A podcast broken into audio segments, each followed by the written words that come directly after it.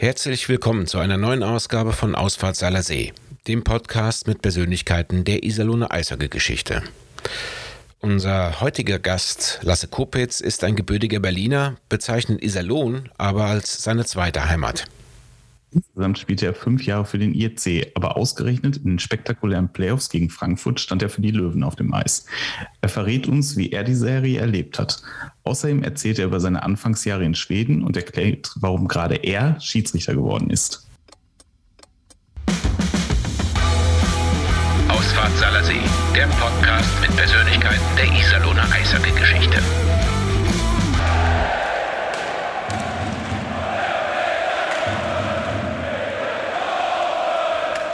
Ja, herzlich willkommen, Lasse Kopitz bei Ausfahrt See. Äh, wo erwischen wir dich gerade? Ja, erstmal danke, dass ihr mich eingeladen habt. Ähm, ich freue mich auf einen netten Abend mit euch zusammen. Ähm, ich bin momentan an der Nordsee mit meiner Frau zusammen. Äh, wir haben glücklicherweise äh, ganz tolle Opa und Oma, die sich ein paar Tage um unsere Kinder kümmern. Und meine Frau und ich laden hier unsere Batterien nochmal auf für ähm, den letzten Teil der Eishockeysaison. Ja, und äh, verbringen hier ein paar Tage zu zweit. Genau, du bist ja quasi gerade in Zwangsurlaub. Die DEL pausiert gerade äh, wegen Olympia. Ähm, dann bietet es ja quasi an, die Zeit zu nutzen, um ja. da in der Tat nochmal zum Saisonfinale die Akkus aufzuladen. Absolut, das ist äh, genau richtig so. Ähm, ja. Ja. Dann lösen wir nämlich auch gleich auf. Ähm, wir haben Lasse Kopitz äh, natürlich eingeladen, weil er eine Iserlohner Vergangenheit hat. Aber in unserem Podcast geht es natürlich nicht nur um die Zeit, die die Persönlichkeiten in Iserlohn hatten, sondern ähm, uns interessiert natürlich auch, was haben sie vorher gemacht und vor allen Dingen, was haben sie nachher so alles erlebt. Ähm, und ähm, über das, was du jetzt quasi nachher machst, sprechen wir dann schon. Du bist nämlich Profi-Schiedsrichter in der deutschen Eishockey-Liga. Ja, ganz genau richtig. Zwei Minuten wegen Nachhakens. Jetzt muss man, wenn man dich kennt, äh, ja automatisch fragen, ähm, wie kommt jemand, der in seiner Karriere so immer mal wieder ähm, ausgesprochene Reibereien mit den Schiedsrichtern hatte, denn dazu ähm, quasi auf die dunkle Seite zu wechseln und selbst Schiedsrichter zu werden? Ja, ich sehe das ein bisschen anders. Ich bin zum ersten Mal ins Licht getreten in der Sekunde, in der ich die Seiten gewechselt habe. Nein, ähm, man sagt ja auch so schön, ähm, man soll den Bock nicht zum Gärtner machen. Allerdings kennt der Bock sich im Garten dann doch ziemlich gut aus. Ähm, und wenn er sich dann etwas äh, in seine Herangehensweise ändert, dann äh, kann das eine gute Sache werden und äh, bis jetzt funktioniert es dann doch äh, ziemlich gut. Das heißt, ähm, bislang hast du den Schritt noch nicht bereut? Nein, definitiv nicht. Ich habe äh, das Gefühl, dass ich als Mensch unheimlich gereift bin, ähm, dass die Zeit für mich als Spieler irgendwann beendet war. Ähm, ich habe mir damals immer in meiner Spielerkarriere gesagt, ähm, wenn ich den Zeitpunkt erreicht habe, wo ich das Gefühl habe, nicht mehr besser werden zu können, dann muss ich was anderes machen.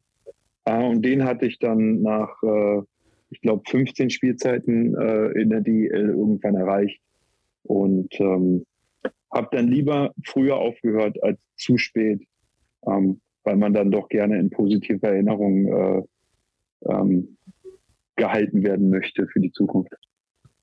Okay, das war also kurz vor deinem 34. Geburtstag. Ähm, Ganz genau. Und wann in der Saison 2013, 14 war dann für dich klar, okay, äh, das ist das letzte Mal, ich bin jetzt hier auf Abschiedstournee? Ähm, den Entschluss habe ich geschlossen. Ähm, war eine etwas turbulente letzte Saison, die allerdings äh, im Nachhinein die perfekte Saison für mich war, um aufzuhören. Ähm, wir haben relativ schlecht gestartet in die Saison. Ähm, damals war der Trainer noch Doug Mason. Ähm, an dem Zeitpunkt, ähm, als Doug ungefähr seine letzten zwei Wochen noch im Amt waren, war ähm, war ich, habe ich mich an der Hand verletzt. Nein, das stimmt nicht. Ich habe mich nachdem Duck äh, nicht mehr am Seiler See war und äh, äh, Jari Pasanen den Trainerjob übernommen hat, war ich an der Hand verletzt ähm, und habe in dem Moment äh, mich dazu entschlossen, nochmal zurückzukommen, ähm, alles zu geben in der letzten Saison. Ähm, aber da war mir schon definitiv klar und da habe ich auch dem Verein die Nachricht ähm, unter äh, den, den, habe den Verein benachrichtigt quasi, dass ich äh, nach der Spielzeit meine Karriere ähm, als aktiver Spieler beenden werde. Und dort wusste ich schon, ähm, dass meine nächste Karriere ähm, das Streben sein wird, äh, Profi-Schiedsrichter zu werden. 17 nach Schweden gegangen. Das war ja damals wahrscheinlich schon ein recht großer Schritt für einen 17-Jährigen. 17 Viele machen das ja, so inzwischen, die gehen nach Nordamerika. Warum Schweden? Also nicht gut genug für Nordamerika oder war Schweden reizvoller? Ja, ähm, hat einen ganz einfachen Grund. Ähm, ich hatte die Möglichkeit, auch nach Nordamerika in die OHL zu gehen. Ähm, mein älterer Bruder hat in, äh, in, also in Kanada gespielt, Northern Ontario. Der hat in der, in der uh, Junior A-League gespielt. Ähm, ist drei Jahre älter als ich, also ist vor mir schon darüber gereist. Ähm, mein damaliger Trainer im Nachwuchs bei den Preußen war Morgan Svensson. Ähm, ganz toller Trainer, ähm, dem ich, dem, den ich, mit dem ich heute noch Kontakt habe wenn ich über, über viele Dinge im Eishockeysport diskutieren möchte. Ähm, ein absoluter Eishockey-Fachmann. Dann ähm, hat er mir damals als Juniorenspieler geraten, aufgrund meiner Art und Weise, Eishockey zu spielen, den Schritt vielleicht äh, zu versuchen, nach Schweden in die, in die dortige höchste Juniorenliga ähm, ja, zu versuchen, dort einzusteigen. Dann hatte ich ein Probetraining bei Fedjelstad ähm, wirklich ein absolut Top-Adresse äh, damals für, für Nachwuchsathleten aus meiner, äh, aus meiner Mannschaft. Im, Im, zweiten Jahr sind aus meinem Jahrgang auch gleich sechs äh, Spieler in die NHL gedraftet worden. Ähm, also es war eine Top-Adresse und ähm, war tolles technisches Eishockey. Man wurde taktisch extrem gut auf alles vorbereitet, was danach noch kommen könnte und äh, bereue diesen Schritt äh, mitnichten und bin sehr dankbar, dass ich das damals in jungen Jahren äh, schon machen konnte und äh, viele, viele tolle Erinnerungen aus der Zeit ähm, immer noch, immer noch habe und äh, mich gerne daran zurückerinnere. Es gibt ja noch einen anderen ähm, Spieler mit Iserlohner Vergangenheit, äh, der ja noch aktuell äh, aktiv ist, quasi erst seine Karriere gestartet hat. Leon Bergmann, der spricht ja auch ähm, fast nur gut ähm, von Schweden, zumindest was seine Entwicklung als Eishockeyspieler angeht. Absolut. Ich meine, die Schweden sind, sind ganz akribische Arbeiter ähm, und haben einfach übernehmen sehr viel Stolz, ihre, ihre Nachwuchsspieler auch wirklich äh, optimal und gut vorzubereiten auf das, was danach kommt in der Profikarriere. Ähm, es war, wie gesagt, eine fantastische Zeit ich bin froh, äh, ich habe die Sprache damals dazu gelernt. Ich wurde quasi gezwungen von meinem damaligen Trainer, das war übrigens Harald Lückner, der ist später auch Trainer der schwedischen A-Nationalmannschaft gewesen, eine Zeit lang. Also auch wiederum ein absoluter Eishockey-Fachmann. Und äh, da habe ich von vielen tollen Leuten gelernt.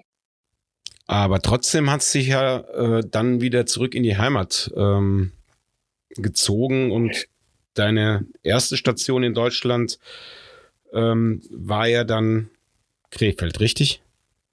Das waren die Krefeld-Pinguine, das ist richtig. Da habe ich meine ersten zwei Jahre in der DL verbracht. Ähm, dann hole ich noch mal kurz aus die Zeit in, äh, in, in, Schweden. Am Schluss äh, ist es so geendet, ähm, dass der Verein die Wahl hatte zwischen ähm, mir und noch einem anderen Verteidiger, ähm, Jonas Frögren hieß der ähm, der natürlich Einheimischer ist. Und ich hatte ein Gespräch mit dem damaligen Manager Hakan Lob, ähm, der mir damals sagte, ähm, es würde sich zwischen uns beiden entscheiden. Jedoch ist es natürlich viel einfacher, jemanden aus dem eigenen Nachwuchs äh, zu nehmen, der dann auch einen schwedischen Pass hat, als dann eine Ausländerlizenz für einen 18-Jährigen ähm, ja nicht zu verschwenden, aber einzusetzen. Und da das natürlich der Profisport ist, konnte ich das total nachvollziehen.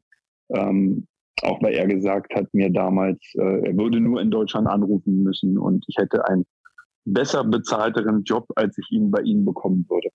Ähm, ich persönlich fand es damals sehr schade. Ich wäre gerne in Schweden geblieben, ähm, habe mich dann aber auch auf Deutschland gefreut und dann war ich in Krefeld.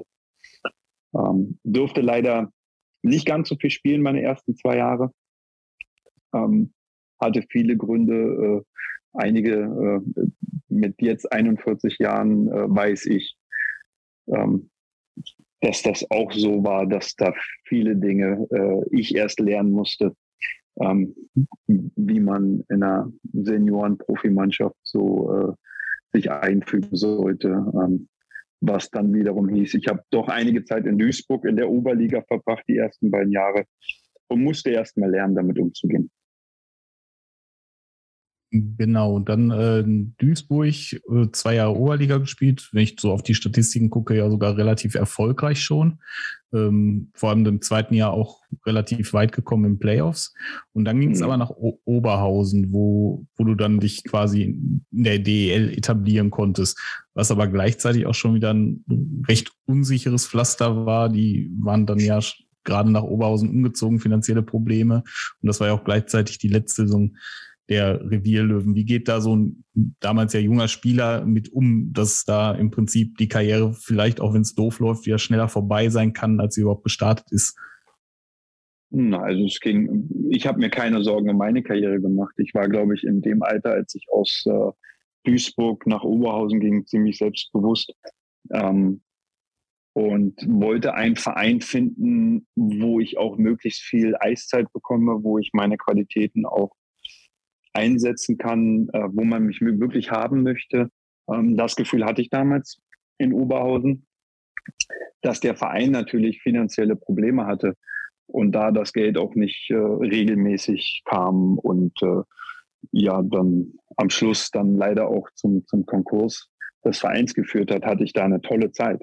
Ähm, ein tolles Jahr, in dem ich mich sportlich absolut weiterentwickeln konnte und äh, war kein falscher Schritt für meine Karriere, so eine Saison gespielt zu haben. Ähm, leider Gottes ist der Verein pleite gegangen. Ähm, und wir, die Spieler, die dort gespielt haben, sind dann woanders untergekommen. Jetzt war aber genau die Erfahrung, die du in Oberhausen machen musstest, ja auch ein Stück weit prägend für deine weitere Karriere. Also es war ja nicht das erste Mal, dass du dann bei einem Verein angeheuert hattest, der äh, finanziell etwas in Schieflage geraten war. Ähm, es hat sich dann leider, ja, leider immer wieder wie ein, wie ein roter Faden dann noch ähm, bei dir durchgezogen, ähm, dass du da unverschuldet äh, da gelandet bist, wo es jetzt gerade nicht äh, finanziell so pralle lief. Da schließt sich direkt meine Frage an, ähm, die ich ähm, oder die wir auch Robert Hock schon gestellt hatten. Wir als äh, Arbeitnehmer, die in einem ungekündigten Arbeitsverhältnis sind, können uns ja gar nicht vorstellen, was es bedeutet, Jahr für Jahr sich neu beweisen zu müssen, wirtschaftlich immer in Unwägbarkeiten unterwegs zu sein. Ähm, wie geht man denn auch gerade als junger Mensch äh, mit, mit sowas um, wenn man dann ein, zweimal die Erfahrung gemacht hat, äh, nicht nur den Club wechseln zu müssen, sondern auch äh, ja den, den, den Ort äh, umziehen zu müssen. Wenn man schon liiert ist, muss der Partner mit. Später, wenn Kinder da sind, äh, müssen, müssen die sich neu umgewöhnen. Äh, wie bist du denn damit umgegangen?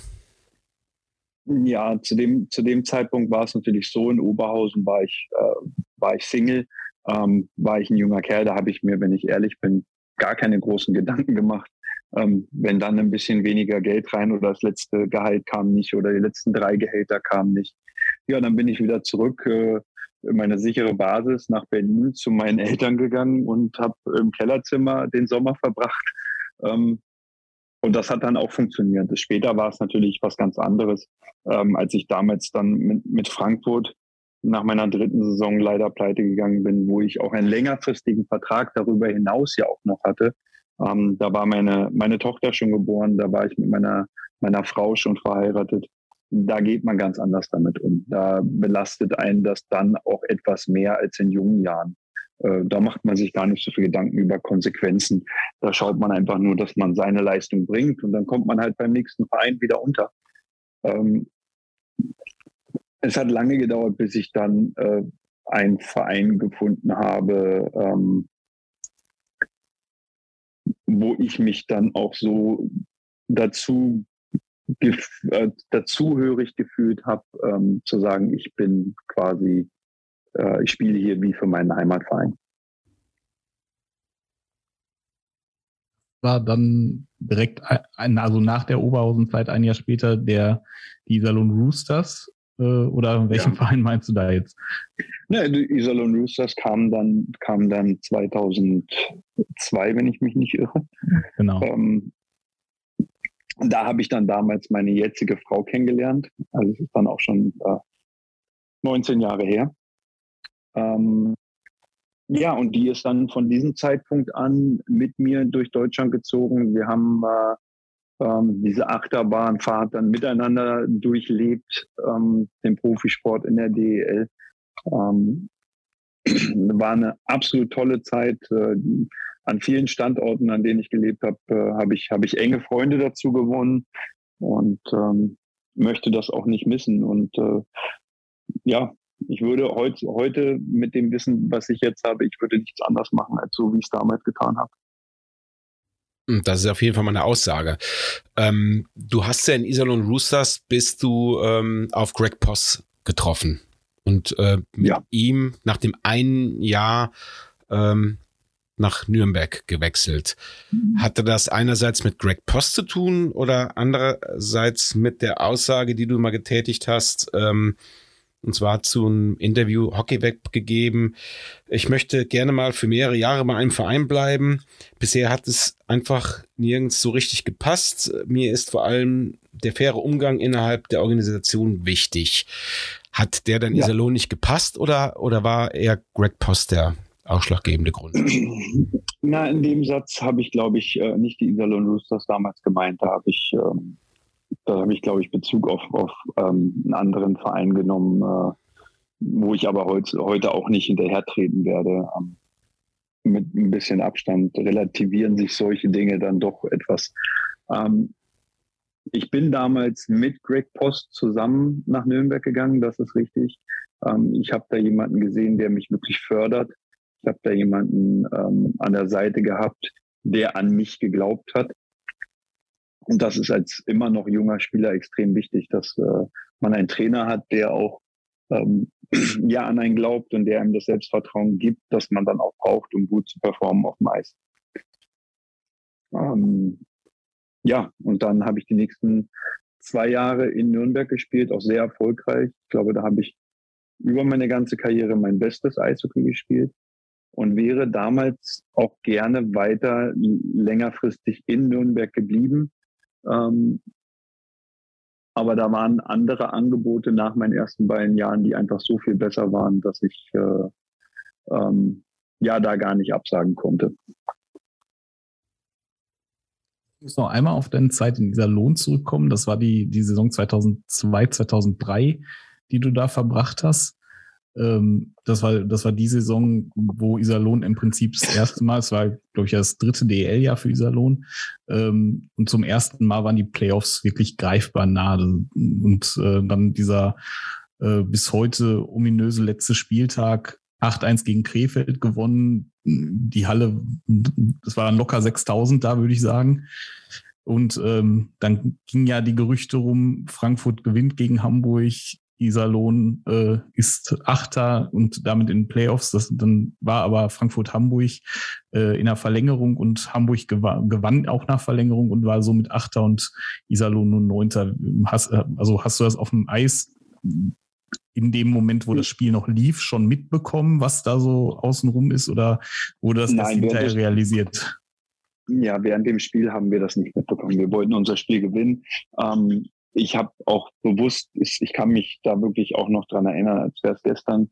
Ähm, ich saß auf der Bank sowie nach dem Spiel auf dem Eis neben Lars Brüggemann. Ähm, der damals unser, unser Mannschaftskapitän war. Und ähm, wir haben uns unterhalten und haben ähm, gebankt, ob wir es dann am Schluss wirklich schaffen. Ähm, dann kam auch im Stadion erst die Fehlinformation, dass wir es geschafft hätten, aber kurz später wurde die dann wieder zurückgenommen. Also das war, das war ähm, ja ein, eine, eine Achterbahn der Gefühle und ähm, am Schluss sehr schade, weil äh, auch die Mannschaft damals einen tollen, einen tollen äh, Mannschaftsspirit hatte und einen tollen Zusammenhalt hatte. Der, äh, ich hätte es den anderen Spielern, auch die Spieler, die vielleicht am Ende ihrer Karriere waren, gegönnt, äh, nochmal Playoffs zu spielen. Überlege gerade, wie wir jetzt noch den Bogen ähm, weiterspannen.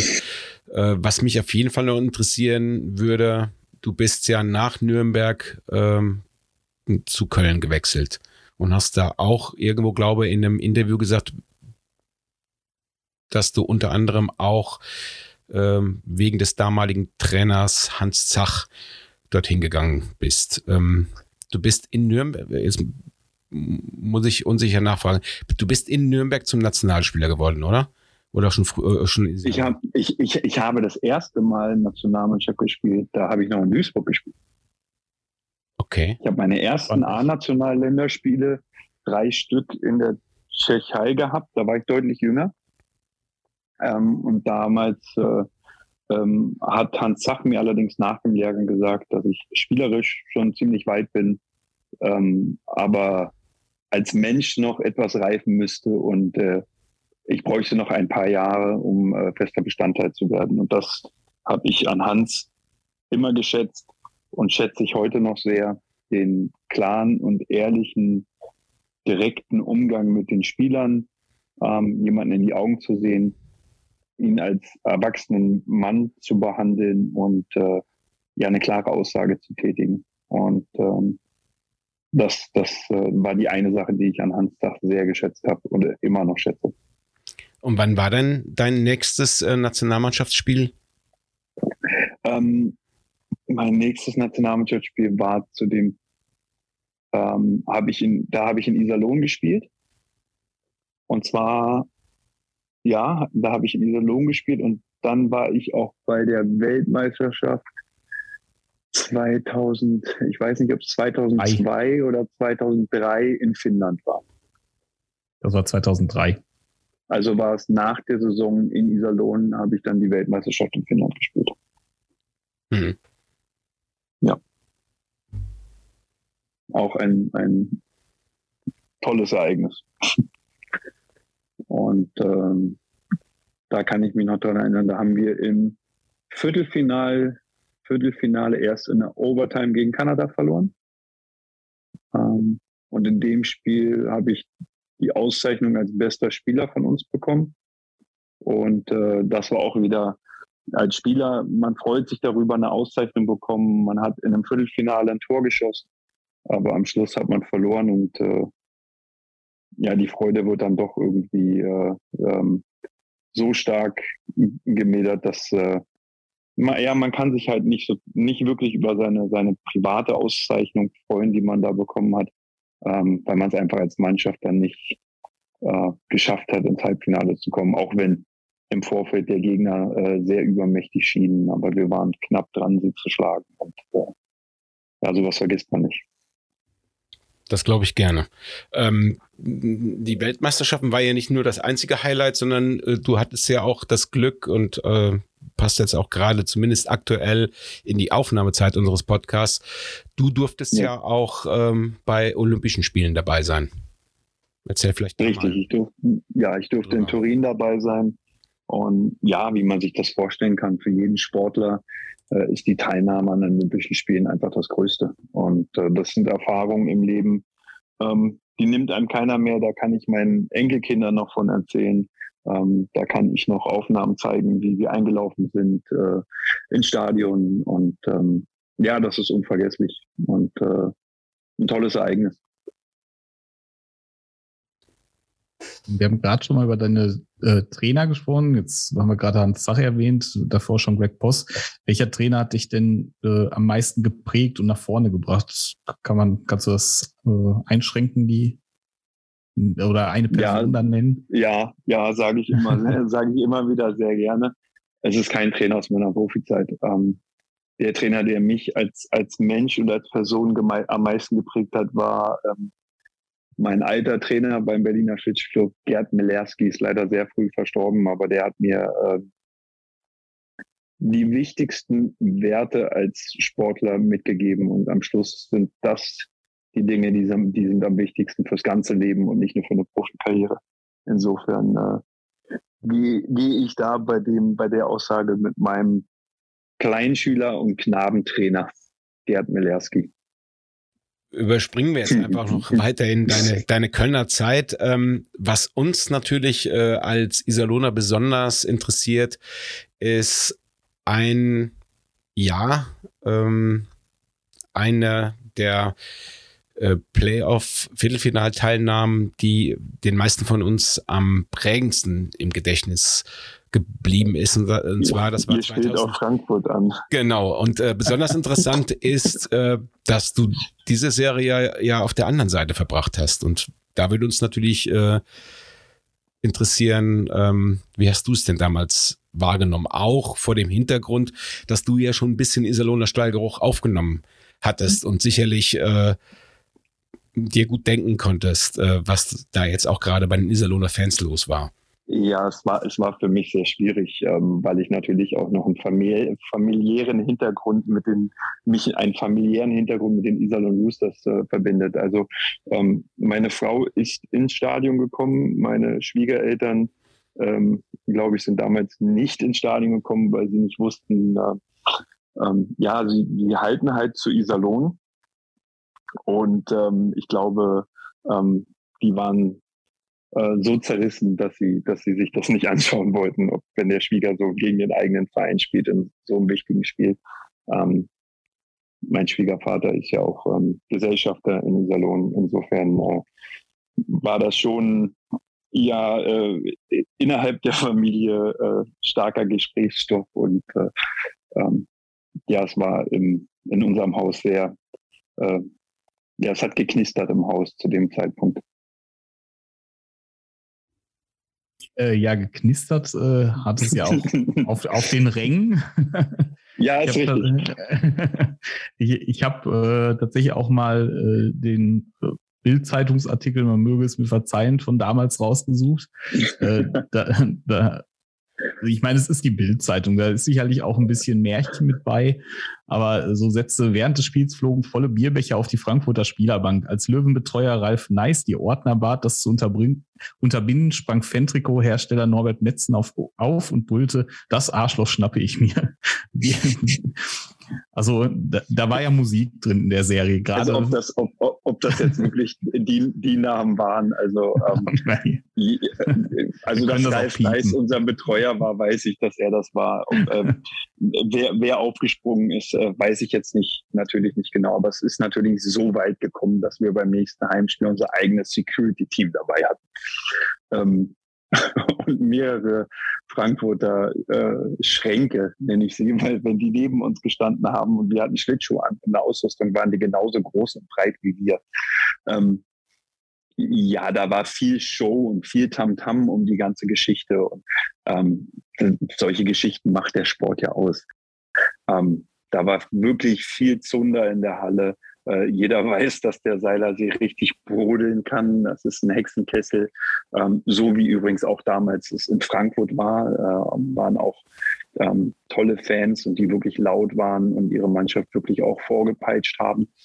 Ähm, aber dieser Lohn ist dann dann doch nochmal der Seilersee ist halt was Besonderes und ähm, da war viel los. Ähm, zwischenzeitlich habe ich wirklich gedacht, dass es gleich äh, Ausschreitungen geben wird. Ähm, die gab es dann zum Glück nicht und es blieb alles äh, bei, bei verbalen Attacken. Die muss man als Sportler dann auch ertragen und schlucken und in die Kabine gehen und sich aufs nächste Spiel vorbereiten können.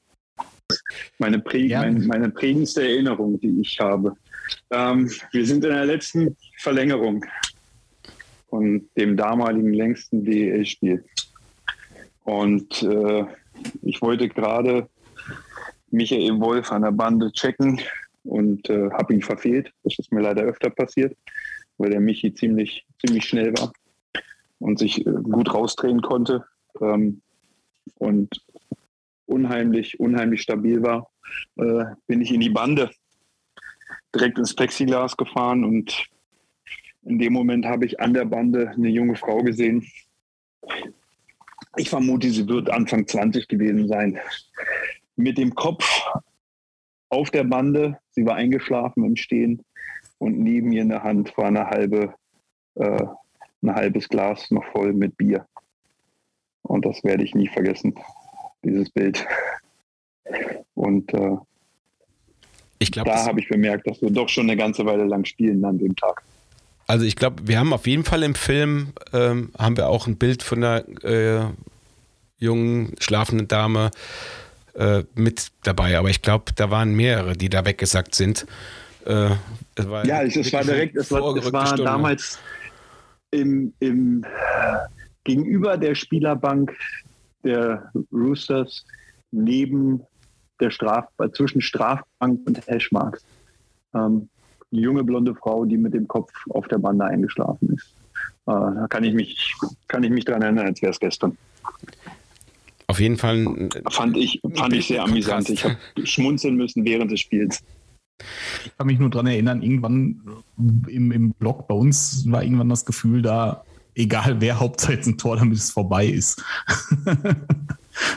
Ja, äh, ja, ja, als Spieler, als Spieler habe ich so nicht gedacht. Ähm,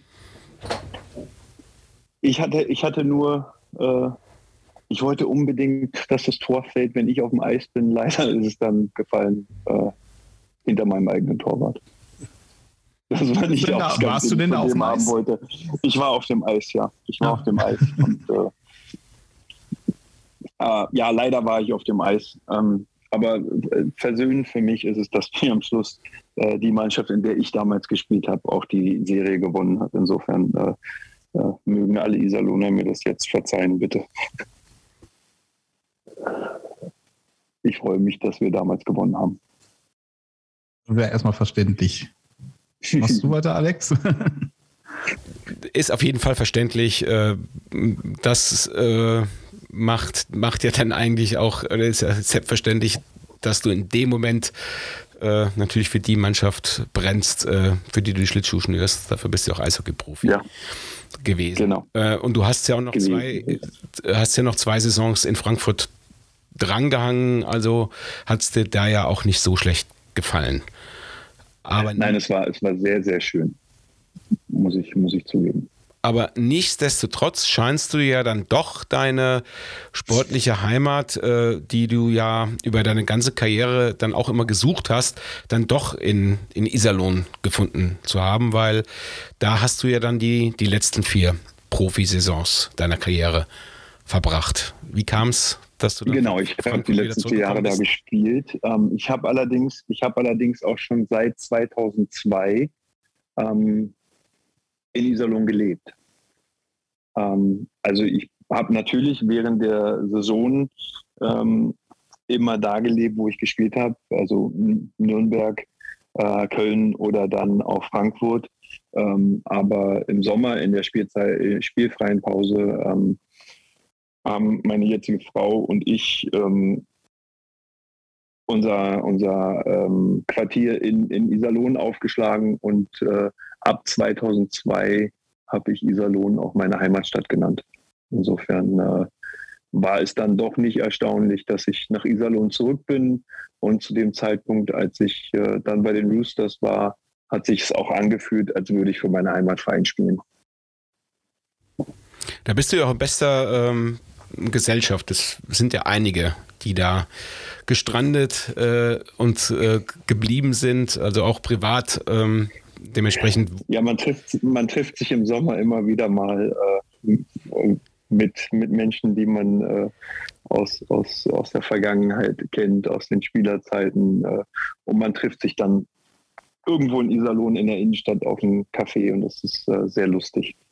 Deswegen war meine Frage ja auch eher äh, rhetorischer Natur, weil du hast ja eben schon erwähnt, ähm, dass du ähm, mit einer Iserlohnerin verheiratet bist und dementsprechend äh, es naheliegend ist, dass man da auch wieder aufschlägt, ähm, wo man ursprünglich dann mal sein, sein Herz gelassen hat.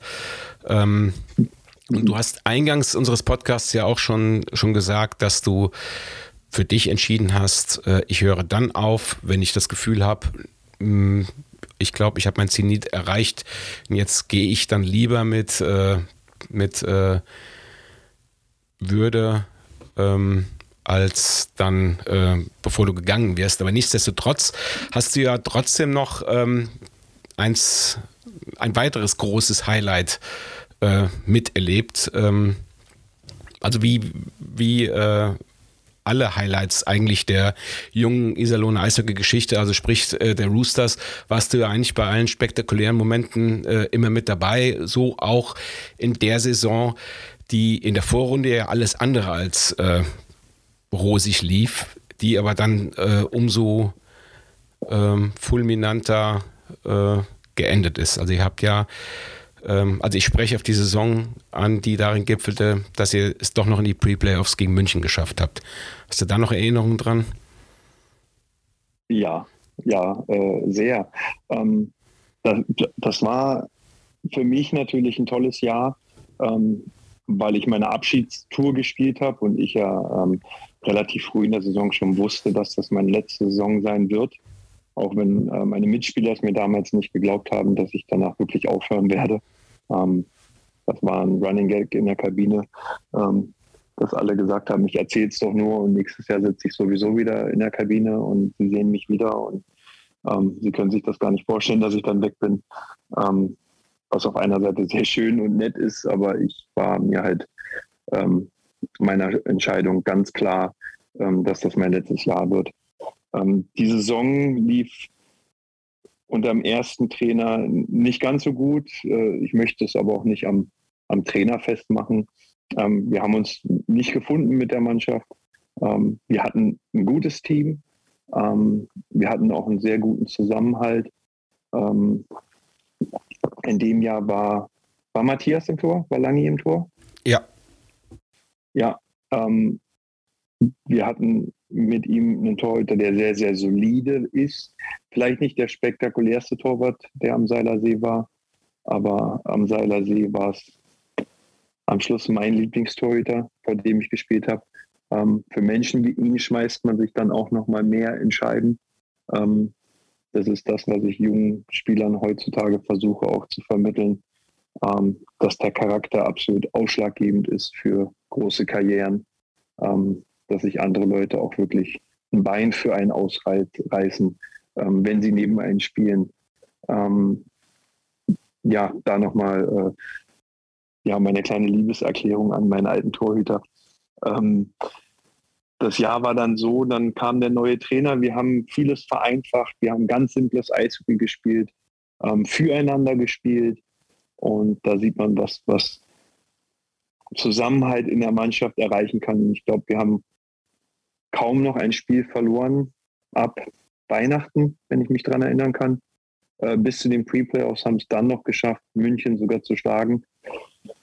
Ähm,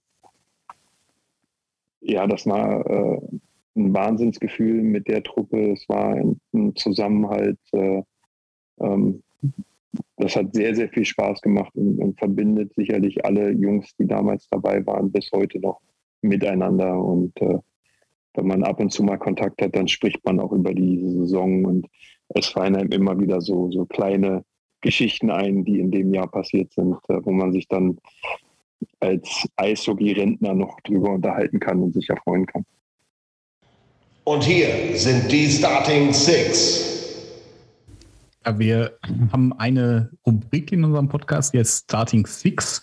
Äh, jetzt hast du ja gerade deine Liebeserklärung an Matthias Lange abgelassen. Ähm, den, den hatten wir auch schon in unserem Podcast. Der hat in dieser Rubrik auch gesagt, kein All-Star-Team ohne Lasse Koppitz. Also da bist du auch in seiner Starting Six gelandet. Okay. Ähm, was wären denn deine fünf Mitspieler, mit denen, wo du sagen würdest, das waren die besten, mit denen ich zusammengespielt habe?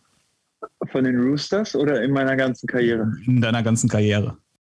Oh, das ist schwierig. Da muss ich für jede Position muss ich fast drei, drei nennen. ähm, da bin ich bei den Torhütern, äh, gehe ich einmal in, in, in die Vergangenheit, dann sage ich Jimmy Wade als Nummer drei meiner Torhüter. Ähm, Nummer zwei meiner Torhüter, ähm, ja, jetzt, muss ich, jetzt muss ich mich entscheiden zwischen zweien. Ähm, ähm, ähm, da bin ich einfach aufgrund seiner Art und Weise und wie er äh, mit seinen Verteidigern umgegangen ist und eher ein Trainer auf dem Eis war, gar nicht mal ähm, von der Leistung der beste Torhüter, aber der, der, der viel weitergegeben hat, war Manny Legacy.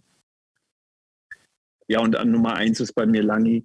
Ähm, vielleicht nicht der spektakulärste Torhüter, aber ähm, ein, ein so technisch guter und grundsolider Torhüter, der ähm, meiner Meinung nach Mannschaften ähm, Meisterschaften holen konnte, wenn man ihn dann äh, auch dementsprechend unterstützt hätte. Ähm, in der Verteidigung muss ich, äh, gehe geh ich mit Pascal Trepanier, mein Verteidigungspartner in, in, in, in, äh, in Nürnberg, ähm, als Nummer eins. Ähm,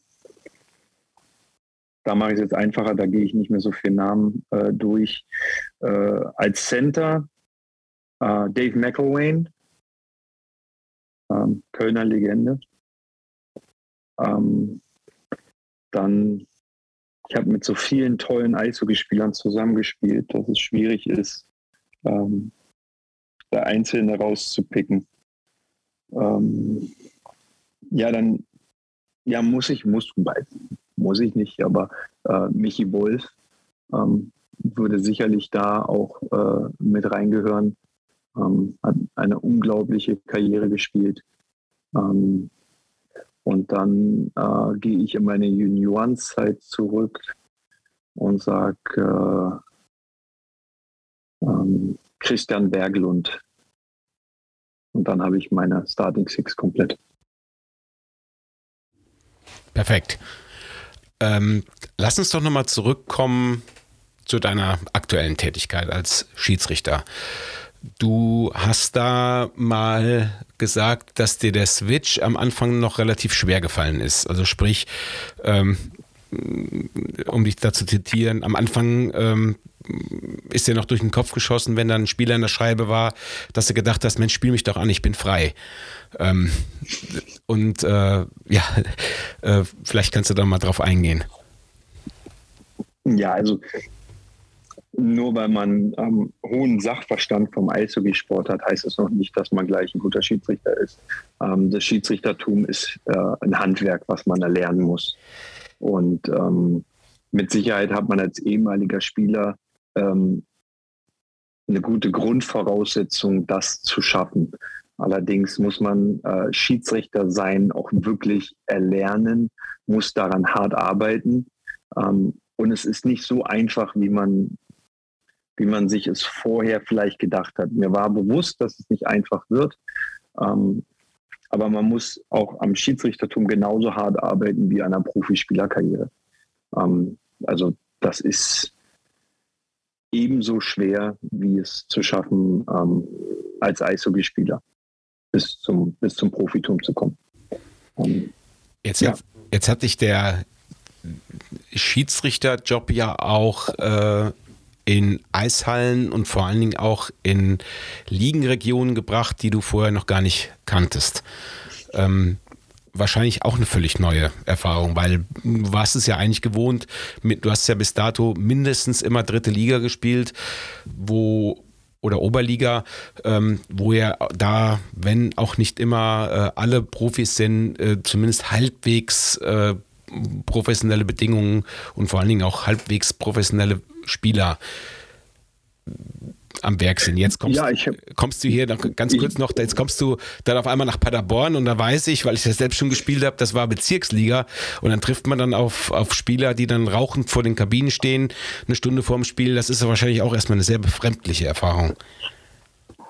Naja, das mit dem Rauchen, Rauchen vor der Kabine stehen, das habe ich in der DL auch schon erlebt. Ähm, ist zwar noch 1900 gewesen, aber da gab es auch so einige Spieler oder Torhüter, die später zum, äh, zum Meeting kamen, weil sie noch in der zweiten Halle standen und sich Zigarette zu Ende rauchen wollten. Ähm, das gab es früher auch noch in der DL. Das gibt es natürlich heute nicht mehr. Heute ist alles deutlich professioneller. Ähm,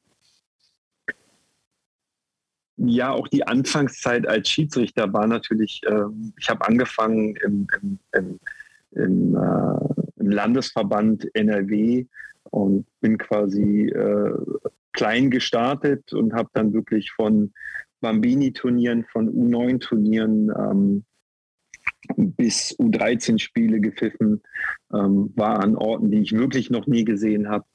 Ähm, ich meine, ich bin oft in Iserlohn äh, gewesen damals und, und, habe Iserlohn gelebt, aber als ich das erste Mal in die Soester Eishalle gefahren bin zu den, äh, zu den Börde-Indianern, ähm, konnte ich mir nicht vorstellen, dass plötzlich äh, ja, hinter, hinter Wiesen und im Bauernhof plötzlich eine Eishalle auftaucht. Ähm, aber es war für mich wieder ein Zurückkommen zu den Wurzeln um neue Dinge zu erlernen.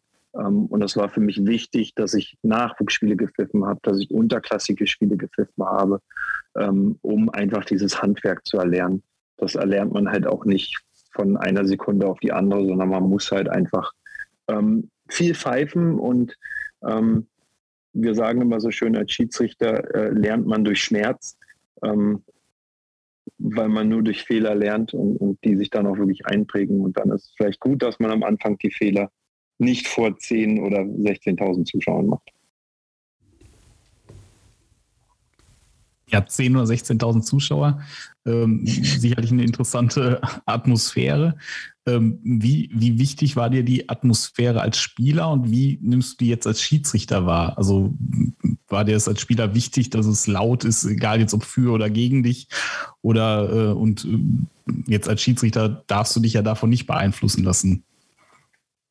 Also als Spieler habe ich immer gesagt, mich hat es gestört, wenn mein eigenes Stadion gegen mich äh, ähm, oder mich ausgebuht hat oder gegen die eigene Mannschaft gearbeitet hat. Aber das war ähm, im Nachhinein muss ich sagen, ich habe wahrscheinlich dadurch noch besser gespielt oder mit noch mehr, mit noch mehr Einsatz gespielt. Ähm, da war ich einfach persönlich dann enttäuscht, dass man nicht zu seiner Mannschaft hält, auch in schlechten Zeiten. Das habe ich ja auch in, in, einigen Vereinen dann immer wieder auch mal geäußert und dadurch äh, ja vielleicht äh, den einen oder anderen etwas, ähm, etwas verärgert. Aber auch das muss sein. Jede gute Beziehung äh, braucht auch Streit. Ähm, als Spieler habe ich es mehr aufgesaugt. Als Spieler habe ich, habe ich oft auch gehört, was Zuschauer ähm, was Zuschauer äh, rein, reinrufen, die Sprechchöre. Ich weiß noch oft, haben, haben mich die ausländischen Kollegen neben mir gefragt, was singen sie denn jetzt schon wieder? Und dann habe ich, musste ich sogar übersetzen zwischen den Wechseln, was sie, was sie jetzt gerade wieder Kreatives sich ausgedacht haben. Hast du Lassika Superstar übersetzt?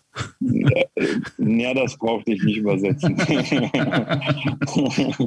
das, das brauchte ich nicht übersetzen. Das, äh, den Spaß haben die Jungs sich in der Kabine auch gemacht. Äh, an, an, meinem, an meinem Spinn stand ja auch nicht mehr Lasse Kopitz. Insofern, das haben die Jungs dann schon erledigt und haben ihren eigenen Spaß daraus gemacht. Aber das gehört auch dazu.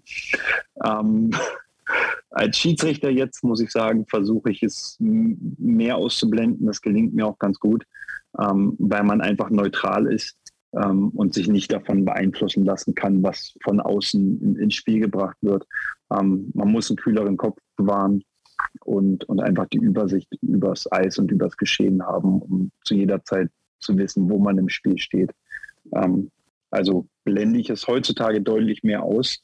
Früher habe ich es genossen, jetzt ähm, versuche ich es nicht zu beachten.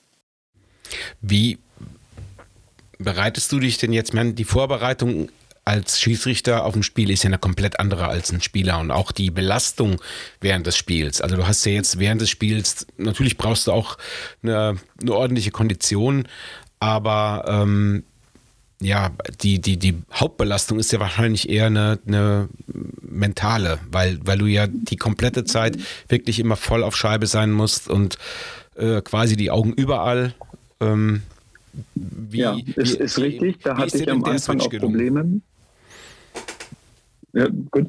Ich hatte, ich hatte am Anfang damit auch so meine Probleme, weil als Spieler hat man seine 30, 40 Sekunden Wechsel und kann dann äh, kommt auf die Bank zurück und kann sich kurz ausruhen, mental wieder, wieder, wieder regroupen quasi und, und eine kurze Pause machen, kurz abschalten. Ähm, das ist als Schiedsrichter nicht möglich. Ähm, da habe ich am Anfang meiner Karriere auch etwas Probleme mit gehabt, diese, diese Leistung kontinuierlich 60 Minuten lang ähm, ab, abrufen zu können. Ähm, da gibt es mentale Sachen, mit denen man arbeiten kann. Ähm, das Spiel in, in Sektionen runterbrechen, äh, Konzentrationsübungen vor, während dem Spiel ähm, auch durchzuführen. Ähm, körperlich ist es mit Sicherheit nicht mehr so anstrengend wie als Spieler. Ich muss aber auch sagen, ich bin bestimmt 10, 15 Kilo leichter als früher, weil ich äh, muss nicht mehr gecheckt werden, ich muss niemanden mehr checken, ich muss in keine Zweikämpfe mehr gehen, ich muss keine Torhüter mehr beschützen. Ähm, was ich immer noch kann ähm, durch meine jetzige Rolle, aber ähm, auf andere Art und Weise. Hm.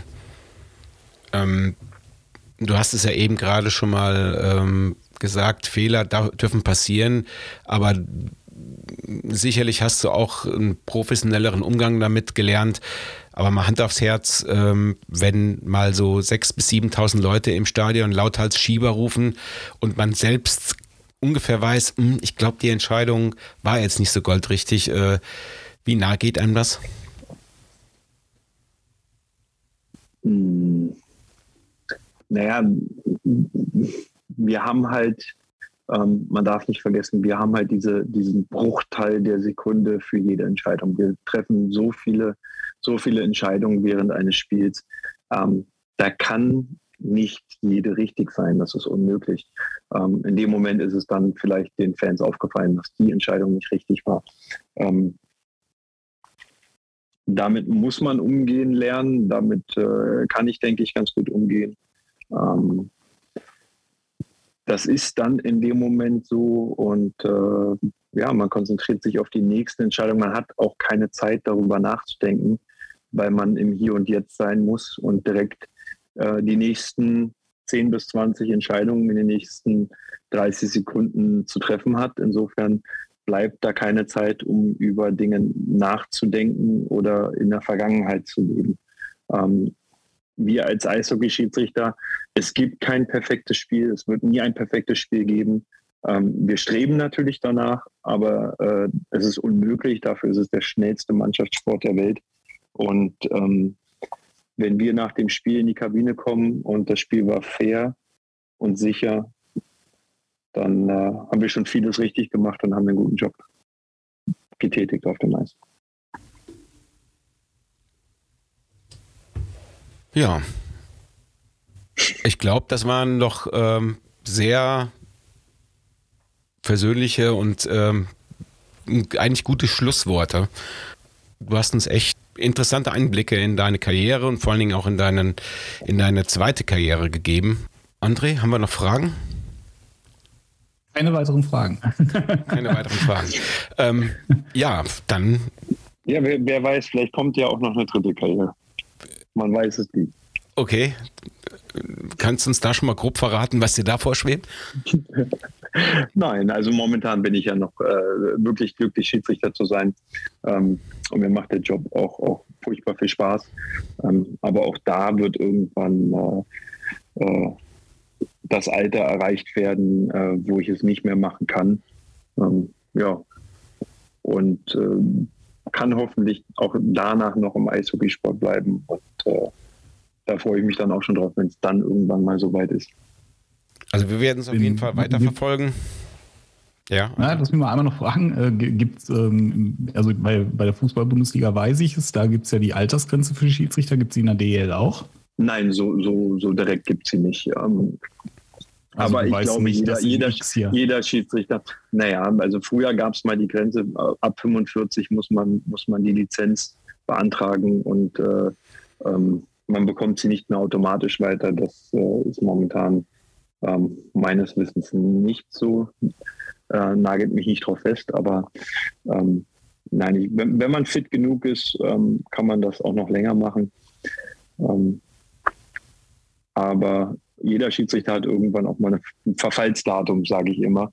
Und äh, ewig kann man den Job nicht machen. Also bis zur Rente kann man es nicht machen. Insofern habe ich danach bestimmt noch Zeit, irgendeine andere Tätigkeit zu übernehmen. Ja, vielleicht hier am Seiler See. genau. Wie eben gerade schon gesagt, wir werden es auf jeden Fall ähm, interessiert weiterverfolgen.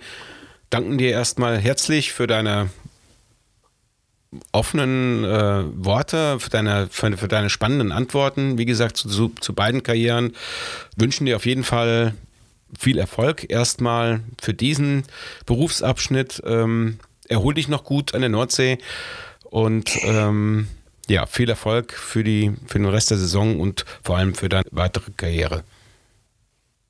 Ja, danke schön. Danke euch. Ja, das war unser Gespräch mit Lasse Kopitz. Normalerweise kündigen wir hier die kommende Episode an. An dieser Stelle möchten wir uns aber zuerst einmal bei allen Zuhörerinnen und Zuhörern bedanken. Außerdem gehen auch wir nun in eine kleine Sommerpause. Wenn ihr aber Fragen oder Anregungen habt, dann könnt ihr diese gerne unter post.ausfahrt-seilersee.de loswerden. Wir wünschen euch einen schönen Sommer. Danke, Ende.